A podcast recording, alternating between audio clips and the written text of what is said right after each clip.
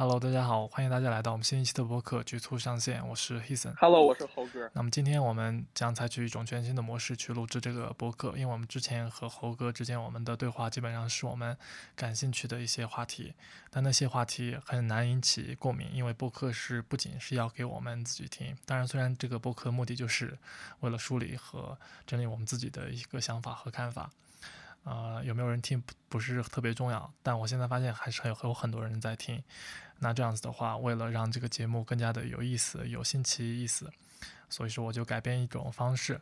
那具体的方式就是，我们就不再聊我们自己认为感兴趣的一些话题，然后我就从网络上就挑选了大概一千个问题，就是这些问题都是时下困惑很多人们的一些问题，很多年轻人很多。很多年龄阶段都有涉及吧，然后对于这些问题的回答，也对于对于我们自己来说也是一种考验，也同时也是一种梳理，也是一种嗯自我内心想法的一种呈现吧，也同时它也是我们的自我的疗愈的一种过程。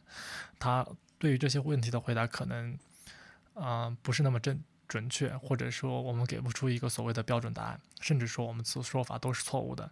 但都没有关系，就像一个客观存在的一个事物一样，它的好坏不是说用我们自己去评判，是由给看到它或者听到它的人去评判的。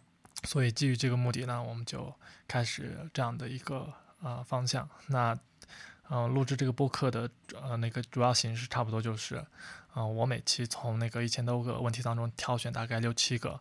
然后去提问猴哥，让猴哥来回答这些问题。然后之后如果需要有什么补充或者是进一步需要探讨的地方，我们再去再去聊，再去说。啊，那好，那我们现在开始我们的第一个问题啊。那第一个问题我在挑选的，它是和读书相关的。他说，到底书读的越多越明白，还是越读越糊涂呢？哎，这个问题。呃，我觉得。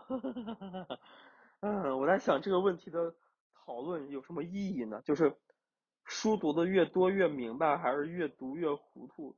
那肯定第一，那肯定越来越明白，那他也越来越糊涂嘛。就是你越来越明白，就是你了解到了很多的东西嘛。比如我读世界通史，对吧？我之前不知道这个这个历史的过程是啥，对吧？我不知道这些这个历史事件是啥，那我读完之后就知道了，那你就明白了呀。那你所谓的糊涂是啥？就是。你读的书越多，然后你思考的越多，你发现自己有很多更多的未知，就是这个问题就不断的往下去深挖啊。就因为我我是昨天跟一个呃我们公司算是高管吧聊天来着，他就跟来他就跟我说，他说呃这一年开始做大团队的管理啊，他就说当我越去做管理这件事情的时候，我发现我对人的了解是非常的片面跟浅薄的。他之前觉得我没问题啊，我我清华毕业的，对吧？我我我我我也学这个相关的专业，那我对于人的理解，我对于管理的理解是 OK 的。但是当你发现你真的在实践的过程中，你发现哎，好像很多事情是我从来没有见过的，他就觉得哦，我确实越来越浅薄，就说的他越来越糊涂嘛。啊，所以其实读书的核心是啥？就是我在想，就为什么会问出这种问题？因为他在去思考读书这件事情本身的意义是什么。但是有没有可能这件事情本身？它就是不一定非有意义的呢，就是你不一定非要去给他，因为我们学习是有意义的，对吧？我现在教数学，那对于数学题的理解是 OK 的。那我我举个例，我现在讲循环小数这些事儿，那我把这个循环小数明白了，那我就是明白了呀。那什么叫循环节？什么叫这个循环小数，对吧？啊，一除以七，二除以七，三除以七，四除以七，然后走马灯数等。但是你如果只是到这儿，它也就是到这儿，但你有没有想过为什么呢？就是为什么会有这个？循环小数的出现，就是它的出现到底意味着什么，对吧？就是，就就比如说它，它它它这个它的数学的美感在哪里？然后它到最后，它对于整个数学数论的体系来讲的话，它的意味着什么？就是你这个时候你再去往下深挖，就是随着你的不断的问问题，那你这玩意儿它是越来越深入的啊。所以我觉得其实，呃，还是说去问问自己，你你想了解啥？但是你不要抱着太多的这。种功利性的目的去去读书，去去读书，去读就完了。你开心就读，不开心就不读，不一定所有人都要读书。我特别讨厌啊，这都有人说你得读书，你不读书你就是狭隘的，为啥呢？对吧？对，我就是不喜欢读书呀，那为什么让我读书呢？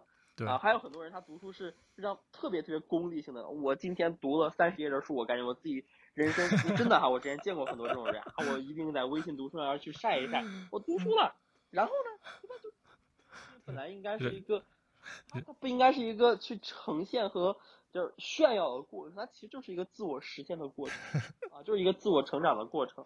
对吧？这个成长它一定是先变得明白，然后慢慢就变得这个模糊的一个过程啊。但本质上，你读书的核心是在学习嘛？对，对吧？你你你核心就是你学习的目的又是什么呢？学习的目的其实就是成为一个更好的自己，让自己对于这个事的理解没有那么狭隘。对啊，这就就就结束了嘛。所以我是特别，我肯定是希望大家多读书，因为我自己现在也读，但是我现在读的书肯定是比我大学要少得多得多。嗯啊，而且我很多时候读的书也稍微有点功利性，可能读一些这个管理学啊、成功学啊这种企业相关的。但是，比如我前两天又又又又开始在读那个《三体》啊，就是那个大刘的《三体》啊，因为我之前看过一遍，但我再看一遍的时候，感觉还是不一样的，就是他去构造那个宏伟的宇宙观，让我。在结束了一天疲惫的生活之后，能够进到那样一个世界里面，我觉得是有美好的存在的。哎，那个，我觉得真的，嗯，那个很不错。是三体已经拍电视剧了，在那个 Netflix 上要上映了，第一集已经拍好了，已经。啥时候上映？好像就十月份吧，应该可以去看一看。嗯，看好，可以看一看。嗯，拍的而且挺好的。嗯，所所以这个问题的根本其实还还是我们说的那个。你你就读读书嘛，你你你你要问要要要要多明白或者多糊涂，那你要看读什么书，对吧？你你你你看那些糊涂人写的糊涂书，那肯定是越读越糊涂的。我觉得是，要如果你真的喜欢读书，那读一读一点好书，是不是啊？这样就可能不太会那么糊涂了。呃，然后呃，我觉得也不一定，就是，呃，就其实所有能出版的书哈，大家都能读，其实是包括。就我现在也准备写本书来着，就是，但是跟出版社聊的过程中吧，你确实觉得现在有很多的水书。哎，你知道写写书写书这件事情很难的，你知道吗？写书这件事情。但是现在其实挺容易的，现在很容易。是吗？你要出一本书是很，对，很容易的。啊，出出甚至有人能帮你写，是很多人能 枪手帮你写，你只要输出观点，他们就能给你写。但确实像你说的什么，就是经典的一些书籍，那确实是经典，嗯，对吧？就是。他真的，比如在豆瓣上评分九九九分，然后他不断的有人给你推荐啊，像昨天那个他们还给我推荐那个美团的什么四大著作啊，其中有本书叫《学会提问》啊，批判性思维，嗯，然后那本书就特别好，那就是经久不衰呀，对，就是经久不衰，包括有一些像像像一些人物传记啥的，那我觉得是没问题的，就多就读呗，那那那咋了也不贵，几十块钱一本，然后那你就看一看吧，那确实现在也得筛选筛选，但是我是觉得。你就读自己喜欢的书就 OK 了，你就喜欢读什么修真玄幻，那就读嘛，对吧？读点武侠多好呀，对吧？不要去对他去做评判，对对对，就是呃喜欢就 OK。对对对，这这倒是我狭隘了，我狭隘了。哎，不不过我们做这做这个做，如果假如说能把这一千个问题都回答完之后，我觉得真的可以出出一本书了，有没有？那也可以的。好，下一个问题啊，下一个他说啊，到底什么是朋友？那如果雪中送炭不是必须，那朋友是什么？嗯，觉得很多人走都走不到自己的心里。嗯，什么是朋友？是不是这这个每个问题都很都很奇怪？是不是？也没有奇怪吧？我觉得 提问吧挺好，就是你在思考，就是对思考一些定义嘛，就到底什么是朋友？嗯，他说，如果不是雪雪中雪中送炭不是必须的话。那朋友到底是什么啊？他其实雪中送炭肯定不是必须的呀。对他，他觉得朋友必须是雪中送炭。如果雪中送炭不是必须的话，那朋友还剩什么？哎呀，就是朋友本质上是一种关系。嗯嗯，对对对对，你本质上是一种是，你就就感觉像就像那个蜘蛛的线一样。嗯，所以。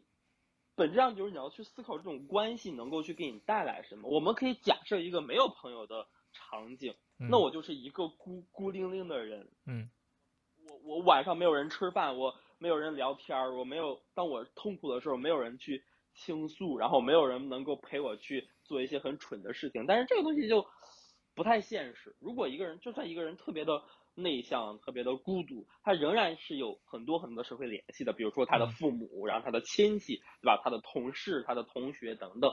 所以朋友肯定是必须的，它本身是一种联系。那到底什么是朋友呢？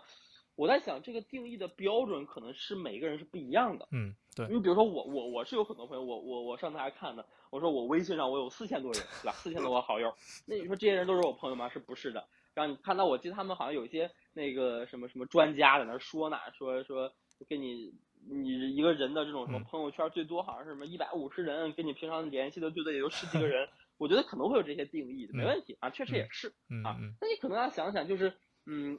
我我之前可能会有一个想法哈，比如说，当我真的需要帮助的时候，谁能够无私的帮我，这肯定是一个标准。就像他说的这个雪中送炭，对吧？但它不是一个唯一的标准，因为没有人是，就是朋友本质上是需要一个彼此的急，就彼此的一个帮扶的。就是我，雪中送炭的核心是希望，我希望我从你那边得到东西，对吧？我得到炭，但是核心的问题在于说。那人家有困难的时候，你怎么能去去去主动的送炭呢？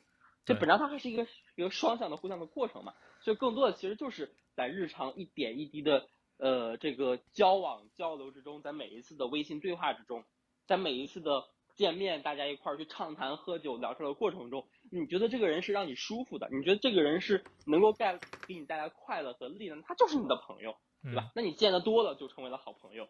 那你们的关系越来越多，你们交换越来越多，你们互相的这个认识越来越深厚，你对他更了解的时候，那他就慢慢变成了你所谓的那种可能能雪中送炭的朋友。嗯。但是你一定要去给很多的定义嘛？我觉得也不一定，就是好朋友可能到最后变成路人，那有可能。然后路人可能也变成一个好朋友，你好朋友不联系，那最后也就也就是路人嘛。对对对。对吧？那所以到最后还是说，它东西东西都是变化的。那最好的方式还是说有点鸡汤的话是啥？你 让自己变得 更好，能够去对给给对方更多的温暖和碳。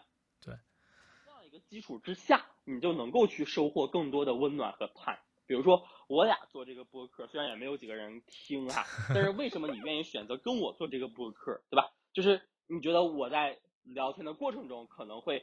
就是有一些观点或者是怎么样，但是这些观点怎么来呢？是我看书，是我跟很多人很多人聊天是得来，所以我们就会有更多的这样一层关系的存在了。对，啊，这本质上还是说，就就你你核心嘛，你看那些那些特别牛逼的伟人，对吧？也或者是那些企业家，然后身身家几十亿、几百亿的那些人干嘛？就读书嘛。对，就就就那个。跟人聊天嘛，对吧？他们这个核心还是说让自己变得更加的牛逼。当你真的成为那样一个标准，你发现自己的朋友是太多了啊！因为你像他们有一些那个那个演艺圈的那个朋友跟我说什么呢？就是当你这个成功的时候，所有人都是你的朋友啊。当你没有那么厉害的时候，哎呀，找个朋友可真难呀，对吧 建立一个关系可太难了啊！所以朋友也是势利的，朋友也得生活，对吧？你不能说。寄希望于说这个朋友他就是无私的，他能够就是他为啥呀？他为啥给你雪中送炭呢？他有那么多人可以雪中送炭，为啥给你送炭呢？对，嗯，还得想清楚这事。儿对对对，对我我我都同意，我都同意，甚至让我无话可说了都已经。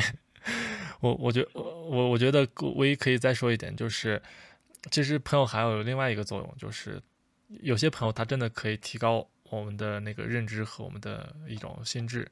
甚至可以有提升我们的精神层面的一种意识意识的提升，呃，所所以呃，我觉得不管是有些朋友是雪中送炭，还是有些同朋友是锦上添花，不管方式怎么样，你们的友情才是最重要的。如何维系和维持才是最为重要的，而不是说啊，你去定义什么是朋友，朋友不需要定义的，对不对？嗯嗯，OK，那我们下一个问题，下一个问题有点沉重啊。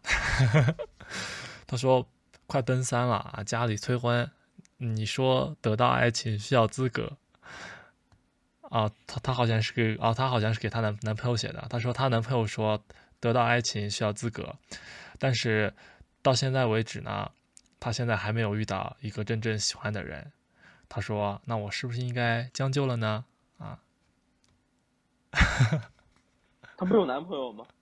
然后那个男朋友应该是分了啊。”分了是吧？嗯嗯，而且他还不喜欢，嗯，这个场景是啥？就是她快三十了，一个啊，家里催婚，生，然后她家里催婚，然后她男朋友跟她分手，我男朋友说什么要资格还是啥？她说哎，得到爱情需要资格，她男朋友说得到爱情需要资格，然后她就她她的问题是啥？然后她到现在就他们分了之后，她到现在还没有遇到喜欢的人，然后他他觉得是不是应该就将就了？然后然后他还还后面还有还有一段给你念一念啊，他说还有另外一个男生追了他三年，啊出去我不喜欢这个男生啊，其他感觉都还可以，那我应该将就吗？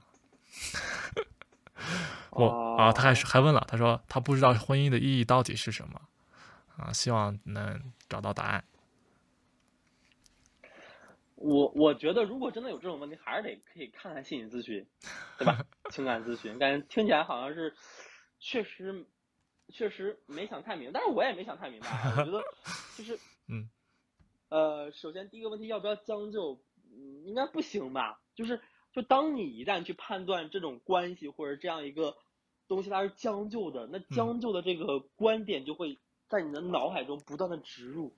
一直在将就是哦，对对对对对，有种洗脑的感觉，对你就不快乐，对吧？你就觉得我在将就，那我就将就将就将就将就，对但你就就就可能你已经不再将就，但你仍然觉得这段关系是将就。嗯嗯嗯，对所以我是觉得，当你一旦觉得我要不要将就，嗯，这个这个东西就很奇怪，就肯定不能将就呀，对吧？嗯对你干为啥呢？为什么要所谓的将就呢？你喜欢就喜欢，不喜欢就不喜欢，啊，那你将就你就就是喜欢嘛，你最后就是你的行为一定是去遵循自己内心的，喜欢那就在一起，不喜欢就不在一起。我觉得不存在说什么所谓的将就将就与否的这个这个情况，因为你一旦有了这样的想法，你未来一定会痛苦。我觉得我觉得这是首先是嗯对那个将就的问题，嗯然后另外嗯一个就是，呃，这个什么结婚是需要需要需要基础的是吧？他说另外一个问题是婚婚姻的意义是啊什么啊？婚姻的意义到婚姻底的意义是啊？哦，那我对这个问题确实没有什么研究。我是觉得我，但我看过一些一些那个啊一些人的这种观点，其实本质上你你你婚姻还是一种连接嘛，嗯啊，可能是两个人或者两个家庭的连接，其实是抵御抗风险的能力嘛，啊，当然他肯定是有爱嘛，我觉得对对对肯定是有爱的，是吧？我爱你，我有我有我有我有我有这荷尔蒙啦，然啊后咱俩在一块儿我就可开心了，是吧？我有生理上的冲动，我有心理上的满足，对吧？那我我我我要跟你在一起，我山盟海誓，我要给你生猴子，类似于这样，那肯定是有爱的。但是你本质上，当你到谈婚论嫁、结婚的时候，那嗯确实很多人就发现，哦，嗯我我的恋爱跟我的婚姻是不一样的。嗯原来婚姻是涉及到更多现实的、对更复杂的或者更多面和更立体的一些东西。嗯对吧？嗯家庭之间的这个联系。对啊，这个呃，未来我们要不要生孩子？什么时候生孩子？对吧？然后你的工作，我的工作，异地相关的。然后啊，因为前段时间我有一个那个叫什么零零后的朋友，啊然后跟我说他要去分手。我说你为啥分手？他说我俩刚毕业，毕业之后我俩不在一个城市，所以我们就要分手。嗯，我是觉得挺好的，就是他想明白，而且人还专门飞到武汉跟他去啊那个提分手，就就就就就这周末，然啊后我就觉得还就是还挺负责就很，洒脱，我觉得挺 挺挺负责任，就是嗯。你你是想明白了嘛，就俩人在一起是有最开始是有爱的，但是慢慢发现俩人确实可能在很多地方是不太适合的，嗯。包括可能一旦到了后面，那那如果牵扯到父母啊，牵扯到很多东西的时候，那那其实就是你要考虑的东西更多。所以回到刚才那个论点是啥，就是婚姻的本质还是一种连接嘛，嗯那这种连接它一定程度上其实就是抵御整个家庭抗风险的能力那那其实就是我们组成一个堡垒嘛，那你要去思考一下，这个堡垒里面需要有什么？它需要有爱，对吧嗯？它它需不需要有一些经经济基础啊？总是说什么贫贫穷的夫妻百事哀，对吧？我觉得是嗯有一些道理的，他肯定是需要一些经济基础的嗯啊，就需要俩人可能有相同的价值观啊。你你说的门当户对也也是有道理的呀。那那那那俩人一个是。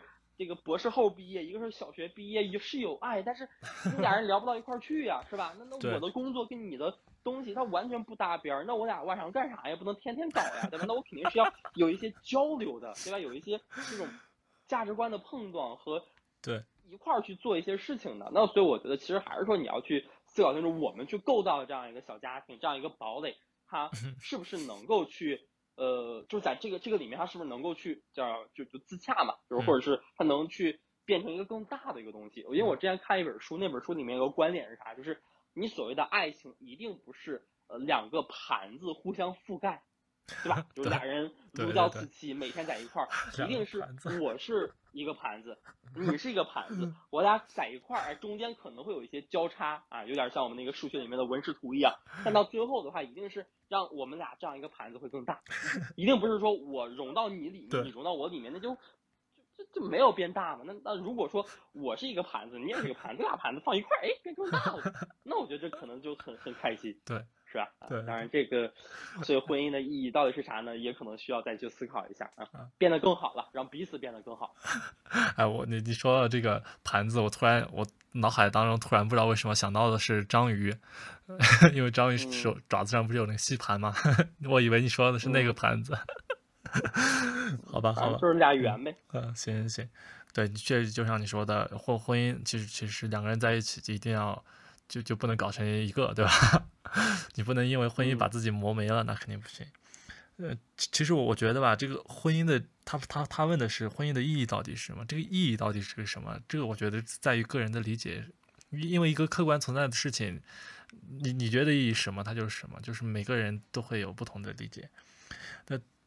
没有标准答案吧？没有标准答案，但是我觉得啊，我觉得还有一个问题，你在结婚前需要想清楚，就是我们要找到的那段通那个通过婚姻实现的这个关系，一你你你要找到的是跟你灵魂灵魂对应的关系，还是一一个就就在这个世世界上为了活下去而就这么凑合着过的一种一种关系？你要把这搞清楚，搞清楚这个之后，觉得就应该没有什么问题了。是吧？如如果你觉得你是要找一个灵魂伴侣，要要真爱的不行那种，那你我觉得你还是有有是有啊，有有有通过婚姻能能够找到的，但是这种很少，因为婚姻并不并不能就我们不能对婚姻抱有一个特别完美的一种期待，就没有人可以。会给你你所期待的，就说，你觉得对方应该这样这样这样，那对方偏不这样这样这样，那你怎么办？那你还还怎么办？那你如果结婚了，那你不就是未未来矛盾的源泉吗？如果但你如果想清楚，我和他就只是一个时间相互扶持走下去的一个一个陪伴，那那他不是灵魂伴侣无所谓啊，啊，我们天天搞在一起也可以啊，天天就就只是为了搞，单纯的搞。我觉我觉得这个都是没没有什么问题。其实很多，我觉得现在的人都是把婚姻想的太复杂了。其实婚姻没有那么复杂。你看，我老一辈的那些人，哪他妈谈过恋爱？那个那那些人结结婚的时候，互相都没见过面，然后就结了婚，然后不活的还是好好的嘛，对吧？所所以说，嗯，我时代也变了，也不一样。现在想多也是一种时代虽然变了，但本质没变。对，但时的时代变化，也是时代的变化就在于，就是说，以前的人可能就就真的通过婚姻之后，他可能就真的不幸福。那现在人有了婚姻之后，你你的你你的那么发达，你可以在书中找找你和和你思想对应的人，你可以在现实和生活中找你和你思想对应的人，只要你不肉体不出轨，那精神我觉得无所谓，是不是？OK，是不是有有点有点渣这话这个 这样的回答？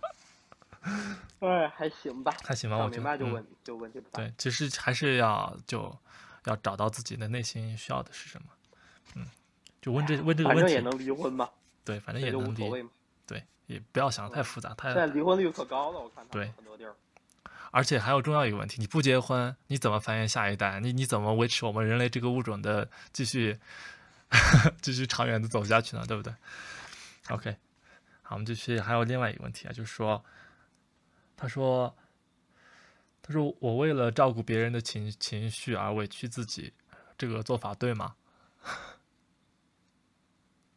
啊，我为了照顾别人的情绪而委屈自己，如果从我个人的这个价值观来讲的话，不对，就是你不需要委屈自己啊，你也不需要照顾别人的情绪，没必要。啊，干嘛呢？就是你所理解的，你照顾别人的情绪，说实话也不一定是别人需要的。对，嗯，对。你委屈了自己，你在那儿这个很难受是吧？就感觉这个世界辜负了我啊！我怎么，他们怎么能这样啊？我好，我好，我好，我好受弱，我好难受，我好悲哀。其实没有人关注的，啊，只不过你在自己内心中演了一场很奇怪的独角戏。对对对，对吧？你在自己的这个世界里面 演了一场这个这个悲惨世界啊！这个这个我我我好可怜，我好悲哀啊！我的人，但别人看来的话，你没有什么变化。所以嗯就是永远不要过高的认为自己在别人心目中很重要啊。所以在这个过程中，你更应该做的是怎么让自己更开心。嗯，对，就是我我这是我我一直以来的观点包括我我我在那个职场上，对吧？嗯，你让我不开心，我就要告诉你我不开心了，对，一定要说就要思考一下你为什么让我不开心。当然，我也希望当我让你不开心的时候，你告诉我我让你不开心了，嗯，对吧？你你你你工作难道不是为了开心吗？如果说工作不是为了开心，那你工作的意义是啥呢？为了受苦？那你你没必要嘛，对吧？这个对对对，这个你你你你吃饭是为了开心的吃饱，对吧？你吃饭不仅仅是为了吃饱嗯啊，我我我的观点是这样，你是为了开心的吃饱，要不然你要吃饱的话，你就天天吃大米饭，就就就老干妈就行吧，你为什么还要天天吃这个吃那个的？就还是说让自己变得更更好一些，对吧？对所以你的目标是变得更好，那你为什么要在这个过程中所谓的去为了别人的情绪，为了别人的这个这个想法来去委屈自己呢？我觉得是没必要的。嗯啊，当然，我觉得我觉得这这这是我说第一部分。那嗯第二部分，嗯我觉得这个话也是对的，就是嗯你肯定是要干嘛？你肯定是要换位思考。嗯你你不能说太过于去呃思考自己是不是快乐的，自己自己是不是？你可能也得站在人家角度上去思考一下，人家听到你说的一些话，或者人家他这个这个遇到一些情况，他是怎么去思考的，他是怎么去想的。然后你在这个过程中，但是但是你可以去换位思考，你可以去站在他的角度去帮他去思考，但是到最后的结局一定不是委屈自己，而是什么呢？而是通过沟通跟他一起去找到一个让双方都开心的过程。就是，所以核心是啥？你不要在自己内心里面养演独角戏，你要去问他，对吧？你这样想，为啥？我这样做 OK 吗？俩人聊开了不就结了吗？对吧？你就是为啥要委屈自己呢？聊一聊呗，有啥不能聊的？你跟他唠呗，你问他到底咋想的，唠明白了，你就也不委屈自己，你就特就就就就打开天窗说亮话了嘛，那俩人都开心啊。所以我觉得很多时候，其实他问这个问题，就是我觉得有一种传统中国人要面子的情绪在的，对吧？我不想驳了你的面子，我总希望俩人那个就是圆滑一些嘛。我希望就是说我委屈了自己，就还自我感动的搁那儿。我觉得不是这样，我觉得到最后一定是大家都都都唠清楚，对吧？一定是聊清楚，然后聊明白了，哎，我们去找到一个为啥就不存在一个让双方都开心的方式，肯定是存在的，只不过你没有把自己的观点和情绪表达出来啊，所以就就不要演独角戏，去交流和沟通。很多时候我们真的不知道咋沟通，不知道咋交流啊。对，就就就就确确实需要，这这这个有有什么有什么事情就说出来，然后不要委屈自己，但同时也要去照顾一下别人，照顾这个，但是这照嗯照顾的前提就是你一定要看清楚你的你的这种照顾是否是正确的，有有没有必要的一种意义。如果他你觉得都没有必要。对，问他问他就行了。但但我还我还我突然想到另外一个问题啊，在这里啊，就是说，那那那你的这这个这种关系可能是你和父母之间的关系，那那你必然要照顾人家的情绪，对不对？那你也可以通过交流嘛。那对交流交流，对交流，对打开天窗天窗说亮话，对不对？说清楚啊，也可以。对。那下面一个问题啊，没啥是不能唠的。嗯对，下面一个问他说，如何判断一个男生是否已经成熟？我不知道，我觉得我也没有成熟吧。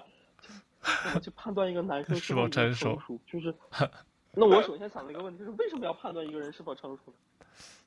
对啊，对我觉得这个提问题就很奇奇怪，但他已经提出来了，需要回答一下。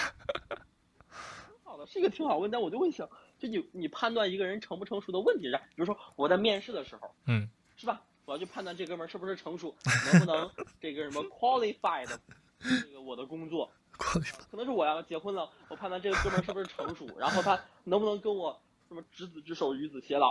就是你为什么要去判断他是不是成熟？你得想明白这个问题。哎，面面试人对面试人的时候，会不会真的有有人在判断 那个面试的对象是否成熟这个问题啊？我觉得他不会说到最后落脚到成熟上，那可能会落脚到比如说啊他是不是稳定，啊他对一些问题的想法是不是体系的，他他他他是不是所谓的成熟啊？然后我觉得成熟可能更多的其实是在感情中去判断他他是不是成熟的嗯嗯嗯嗯嗯啊，就是。怎么去判断他是不是成熟？哎呀，这还挺难的。那那那什么叫成熟？成 葡萄成熟对吧？我我今天去去那个葡萄园，啊葡萄成熟就它它就能吃了，它就 变紫了，它就成熟了，是吧？对，这个它它首先熟了，不酸了。啊，那就这是一个过程，我觉得，嗯，年龄、资历还是啥呀？我我或者或者会不会，当我们去思考一个人是不是成熟的时候，本身这件事情嗯它肯定是不成熟的。嗯我在我来讲会不会存在这个答案，就是那就成熟一定是稳重的嘛？他一定是嗯思考问题这个非常全面的吗？也不一定。就其实呃，其实我觉得，我觉得你刚才你刚才已经回答出来了，我觉得，就就就是嗯是就看是否有那个，如果如果有具体操作的话，虽然说这个问题确实不好回答，但如果你具体操作的话，就要看那个人的那个想法或有没有成体系，是不是？他是否稳定，就是他的思想是否稳定，这是不是一个一个标准？有没有？哎呀，不是，或者我们换一个问题，说一个人特别情绪化，他是不是成熟？他一定不成熟吗？对啊，啊、他情绪也不一定，也不一定啊，就像我很情绪化呀，对啊，那就是一个情绪化人是可能是成熟的人，他也可能是不成熟的人，就确实这个标准就这就很难定义确确实很难讨论标准的时候，嗯，就很难，讨论定义，你是讨论标准吧？嗯，成熟是有定义的，我理解你翻开成语词典，它肯定是有定义的，但是这个标准的问题的讨论，可能确实就得因人而异的对对对，啊，就是核心还是你得回到说，我为什么要去判判断一个人讨论这个问题是否成熟？对。啊，你要把这件事情，你比如说我要去判断他是不是值得托付终身的一个人，那我觉得这个问题可能你要去思考，那、嗯那你要去想，哎，他的性格跟我是不是互补的啊？或者我我俩我俩能不能去唠到一块儿去啊？他是不是爱我的，对吧？嗯他他他在在这个这个过程中是不是这个能够给我带来很多的启发思考？那我觉得这个东西是 OK 的，但是他最后一定不是落脚到他是不是一个成熟的人啊，嗯就是你会发现成熟这件事情听起来哈，我们是觉得成熟是一个褒义词，嗯，是一个嗯好，至少是个好的东西，对吧？所以你要去判断它是不是成熟的。但是葡萄它最后成熟一定得经过一个不成熟的过程嘛？对，那你这个不成熟的过程，它这个会不会有也有很多的美好和让你感到兴奋的瞬间呢？肯定会有的呀。对对对对啊所以对对对，所以你很多时候你要去，更多的是什么呢？就是在当下这个过程中，我是觉得你去判断这件事情本身，可能就变得没有那么重要了，而重要的是，他能不能在这个过程中去给到你一些安慰。如果有的话，那对于你嗯来讲的话，他就是一个万分成熟的人。嗯那换言之，比如说哈，我举一个不太恰当、比较极端的例子，嗯一个二十多，他他问的是男生是不是成熟，对吧？那比如说我就举个例子，二十多岁的女生找了一个五十多岁的这个 那我们就认为这个大叔是成熟的，那那肯定是成熟的嘛。那那那我们想想嘛，那那五十多岁嘛，那肯定应该是成熟的。你五十多岁如果不成熟，那就老顽童是吧？但是那这件事情本身是啥？就是这个大叔是成熟的，他能够带给我什么呢？啊，嗯就是成熟本身这件事情，他不一定能够带给你什么，能够带给你什么的，一定是这个事儿它的本身嗯嗯嗯啊。所以我觉得可能还是说得再细致的去考虑一下。所以对于这个成熟与否的定义，确实嗯很难哎呀，还挺难的。对，嗯确实很难。嗯，所所所以就就你说的那个，就我们为什么要问这个问题呢？对不对？你问这个问题就显得我很不成熟，我觉得。好像嗯，那倒也不是，其实其实可以他去探，就是说，我如果如果按照我个人的理解啊那到底什么成熟呢？就是他有足够强大的抵御风险的能力嗯和心态，我嗯认为这个是成熟。嗯对，哦对吧对，这是可以可是可以是一种标准对对对对。说的妈？我觉得是也不是。那那那当然是，那我就就是说我可以给出一个可以参考的标准嘛，就就是这个，我觉得啊可以抵御风险能力，心理上或者是生理上都可以的这种，就是一个成熟的标准嘛。成熟的标准可以是嗯他对于一些问题的思考是不是有体系的，嗯，对对对，或者一个成熟的标准就是他的经历是不是丰富多彩的，嗯，对吧？对，甚至我们可以说，一个人成熟的标志在于说他说话是不是沉稳的，是是不是气沉丹田的也 OK。对，甚至我还我还我还一定不是，啊，它一定不是简单的一个标准。嗯就是一旦你把它这个东西把它，甚至我觉得你到最后哈、如果真的要研究嗯这个问题，是不是要做一个量表？对，我觉得真的真的可以做，嗯有有二二十个问题，怎么怎么怎么样，然后对对对它的得分是多少，去判断它的成熟度。对可以。下一个问题啊，嗯，下一个问题，他说，那一一个人自知他有嫉嫉妒的心啊，但是不能自制，应该如何办？挺好的呀。为什么要为什么要克制自己的嫉妒呢？他他肯定发现，就可能那个嫉妒是不好的一种心态吧，然后他觉得要应该要自制一下。哎呀，嗯，那那我们在在考虑这个考虑这个问题之前，首先必须要承认这个嫉妒是不好的一种心态，否则这个就变成那个什么虚无主义了，对吧？啊，就没法回答了啊我觉得是。这样，就是，啊嗯，你你核心，你你所谓的嫉妒嘛，嗯，对吧？就是我认为我不如别人，或者我认为别人比我好，嗯，那你判断的标准，一般来讲的话，可能就是他他的这个钱比我多，对他他长得比我帅对比我高，啊，他长得比我帅，然后啊他比我有肌肉，就我就特别啊嫉妒他。嗯嗯，所以第一件事情是什么呢？我有没有可能去避免讨论嫉妒本身，而把这个问题更多的向内归，就是就是去看自己，有有可能。我我怎么嗯去做，嗯啊？是一个思考的方式。对对对对吧？我可以有嫉妒的心理呀。对哦，那他就是工资是我的两倍，他是我的两倍呢，啊对吧？他是行业选的好，还是他更努力，还是他有什么其他的方法？那我有没有嗯做个副业，对吧？嗯搞个什么小兼职？那我能不能也迅速的把自己认为不如别人的地方补齐？嗯，这是是不是一种正向的思维方式？是的，对吧？对然后另外一点的话，就是我觉得，说你可能要跟自己去做一个和解，就是嫉妒这件事情我也有呀，对吧？对那那所有人都有呀。你像像像我们那个 CEO，然后人家也嗯很有钱，但他他有时候也听，有时候也讲讲，哎呀，任正非，对吧？讲讲马云，啊，就是。嗯他会不会也有一某种意义上的攀比的这种感觉？会有的。对，我接触过一些就是所谓的这个这个比较牛的人哈，你嗯跟他们聊完之后，你发现他们的痛苦其实很多时候也是来源于攀比的。嗯，对啊，只不过人家确实可能就是他攀比的人可能会更更更更厉害一些嘛，嗯啊，或者要不要攀比，或者人家叫学习嘛。比如说我特别佩服一个人，那我就你说这个叫嫉妒吗？也叫嫉妒。你所谓的佩服是不是嫉妒？是吧？我的佩服的核心在于说他有一些我做不到的，我佩服他。嗯，对，你也可以理解为嫉妒，对吧？所以核心还是说，你跟自己和解的地方就在于说，你要知道所有人都有这种所谓的，呃，这个叫慕强的心态。嗯，对，我觉得更好的人是我追求的目标，嗯，就跟自己和解了，那没问题啊，那我就不要有太多的这种自卑啊，这种讨厌自己的情绪。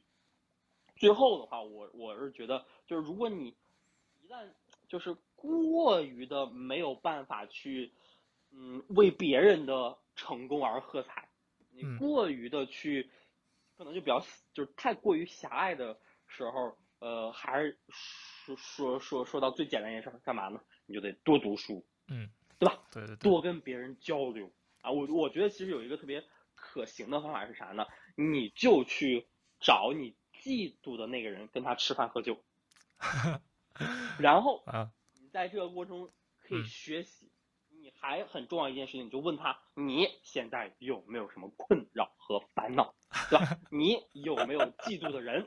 然后你就会发现，哎呀，我靠大，家都一样。很我嫉妒的那个人，很绝啊他，也嫉妒别人，对吧？嗯，我羡慕的那个人，他也也有很多的烦恼，，啊，对，羡慕别人啊，所以大家世界就是一个圆嘛。那个时候你就发现，哦，啊，行吧，那我也挺好的，是吧？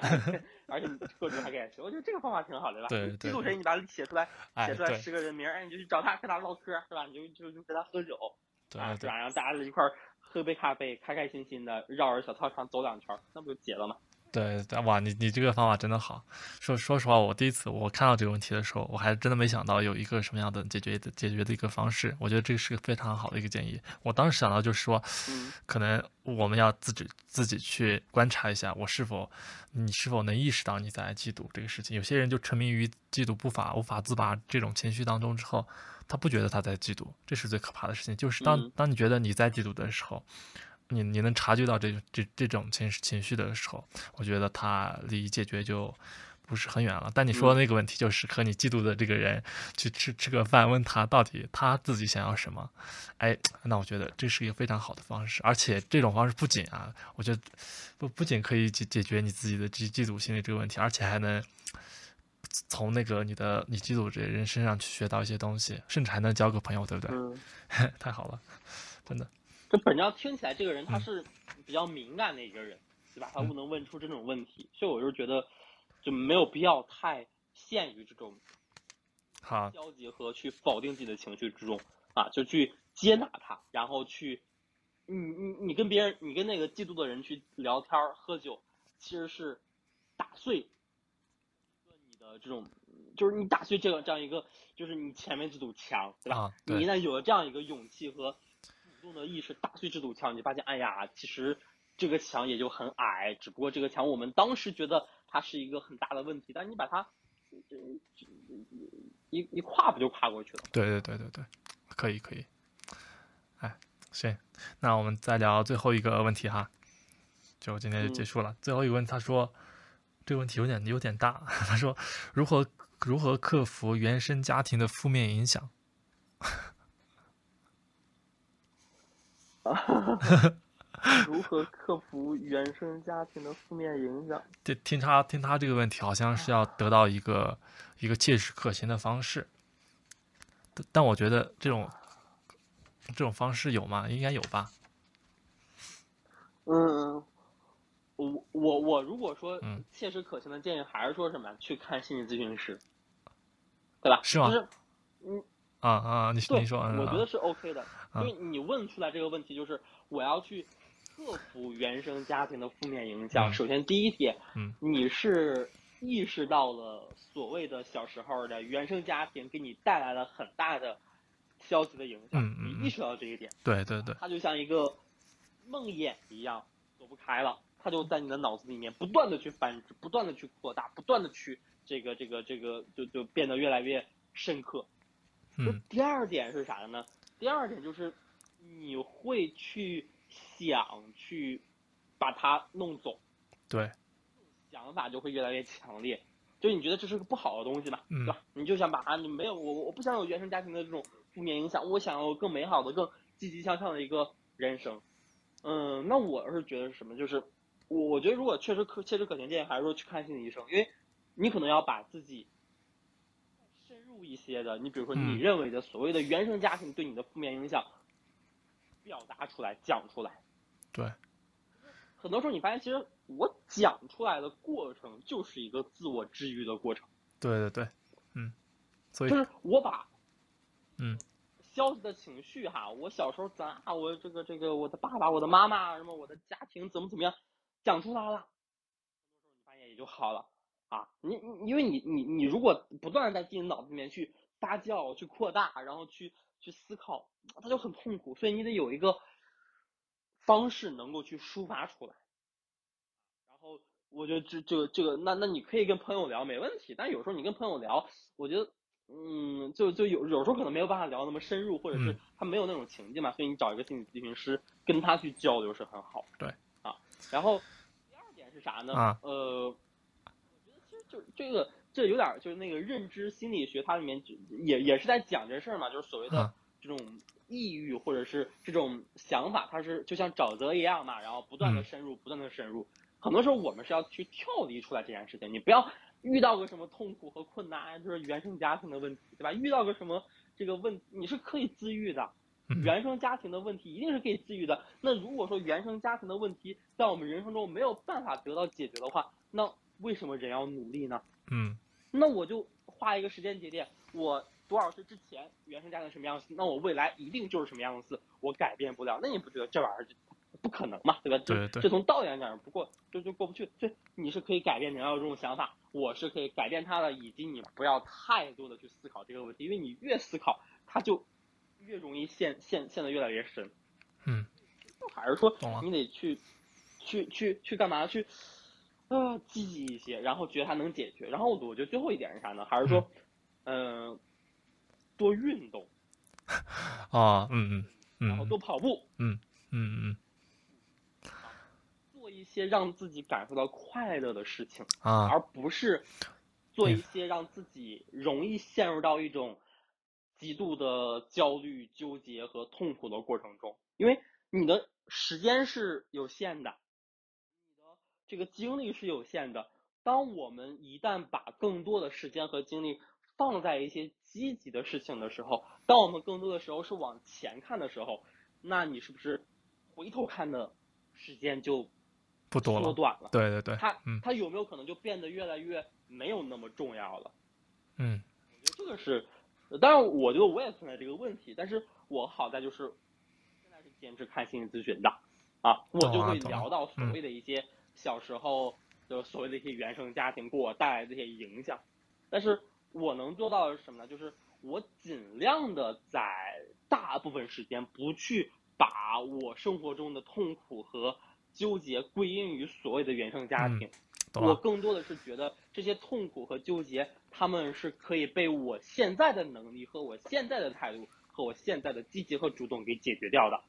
那你可能就相对来说会快乐一些，对不对？对我我我特别同意你你最后这一个观点，真的就就有有时候我们觉得不快乐呀，觉得有有原生家庭负面影响，就你会察觉到这些问这些负面情绪的原因，就是本质上其实并不是其他原因，就是因为你你运动少了，多运动其实只是身体的问题而已。你你心情好了，你就没有时间去想这么多乱七八糟的事情。你不不不去想的时候，自然而然这些负面情绪就不会。呃，表达到，呃，归因到这个原生家庭的这方面了。但我对，但我觉得还有另外一个需要补充一点的，就我觉得啊，我我觉得需要补充啊。但但你你也听一听，对不对啊？我觉得应该是，我我们首先得获得经济上的和精神上的独立，和家家庭保持一些距离。这这个我觉得才是比较重要的一件事。你不跟他们保持距离，你不独立，那你天天就得受他们的影响，是不是？嗯。所以这个我觉得还是比较重要的，嗯，多提高提高自己的能力，然后少去想这些事情，多运动，我觉得就应该没啥太大的大问题，是不是？哎呀，这本质上还是一个归因的问题。对，就是归因的问题。你得意识到第一点是我无法选择父母，对，以及我无法在小的时候去选择他们的教育方式。或者我无法在自己小的时候去影响他们的教育方式，嗯，对，对吧？然后，对，但是我们现在长大了，然后我们生活中遇到了困难、痛苦、纠结和挣扎，我们就把它归因于小时候那些我无法改变的事情。嗯，容易啊。他其实就像我我我我教数学的时候，让很多学生说：“哎呀，我这道题做错。”是因为粗心马虎，你看找找个背锅的嘛，那太容易了。对，你看我粗心马虎做错题的本质是啥？是粗心的问题，是马虎的问题，而不是我的问题呀。对，是吧？我是最牛逼的，对，我我不行，我不是不行的，我是可以的，只不过粗心了。你找一个背锅侠嘛。嗯但是你如果一直纠结于所谓的原生家庭，是不是也在去给自己某些不快乐和？但但它是有影响的，我们不都都承认，对吧？心理学的研究都都都都已经承认，但是。你过多的去把这个东西当做一个最为重要的归因，是不是某种意义上也是在逃避的呢？对，对吧？就是你在去给自己的不快乐去找一个借口啊。所以你刚才说的很对，我要获得经济的独立。我现在是吧？那我我我我这个一一这个一天赚二百零八万，像郑爽似的，那我肯定不会。我 感谢呀，我 曾经的苦难让我成为了现在更加优秀的自己呀。我对啊，是吧？获奖感言我都写好了，是吧？感谢曾经的苦难，感谢那些这个这个曾经伤害过我的人，感谢我的贫穷的家庭让我怎么怎么样，是吧？感谢父母从小怎么那那获得了经济的独立嘛？那另外你获得了思想的独立，那你也 OK 的呀。啊，就是曾经的痛苦和挣扎，曾经原生家庭的问题让我养成这样一个 坚韧不拔的性格，我怎么怎么样？对啊，那你核心还是说你现在现实生活过得不开心嘛，你不满足嘛，对然后你就老是想给他找一个借口和原因嘛，那那那原生家庭又有理论支持嘛，那我就怪原生家庭，对对吧？我就负面了呗。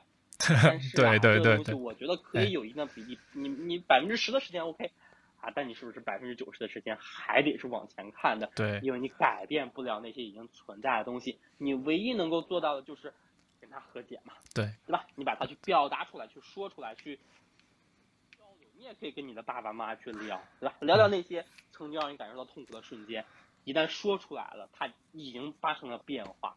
只不过呢，你还是说到最后，咱得往前看一看啊，这个得获得更多的成功，更多的积极的这种这种成就，然后来让自己更有自信心。啊、嗯，明白了，明白。我我觉得这最后说的特别好，就就就问这个问题，其实就就是一种逃避，就是你你你你把自己的责任推卸到原生家庭的方向上。其实我们更应该做的是自己去努力，少想这些有的没的问题，想太多容易就陷入一种癫狂的状态。但但但其实，啊其实我觉得也可以去 去归因到这，因为你会让自己舒服一点嘛。对要不然你你看每个一出问题我就向内归因啊，我不行，我不对，那也很痛苦的，对吧？但是对我觉得你得意识到这些事儿，就是我可以去归因，但是我核心我就像你说的，我意识到我的这个归因嗯是会让自己更快乐一些。我痛苦了一段时间，我 emo 了一个晚上之后，我第二天还是得重整旗鼓，继续对，战斗。哎，这这你不能说你就陷入到这种情绪之后，你就慢你就真抑郁了嘛，你就无解了嘛，对吧？对啊，我我突然觉得这个问题可以和也可以呃作为上一个那个如何判断一个人是否成熟那个问题的答案了，是不是？当嗯当你想想清楚这些问题的时候，我觉得它也是判断一个人成熟的一个标准，是不是？像我们像我们两个嗯现在就很成熟，嗯，我不成熟，我觉得我不成熟，嗯，那我更不成熟。好了，我不想成，我不想做一个成熟的人，太累了。成熟太无趣了。哎，对，成熟是无趣的，也不一定吧，反正就太累了，我觉得是。好好好，那今天就到这里，那我们呃下期播客再见。那如果大家喜欢我们的播客的话，欢迎大家啊、在喜马拉雅、在 Apple Podcast 以及在 Google Podcast 上订阅和关注我们的博客。我们会在每周一不定时的更新我们的博客，欢迎大家关注。我们下期再见，拜拜。下次再见，拜拜。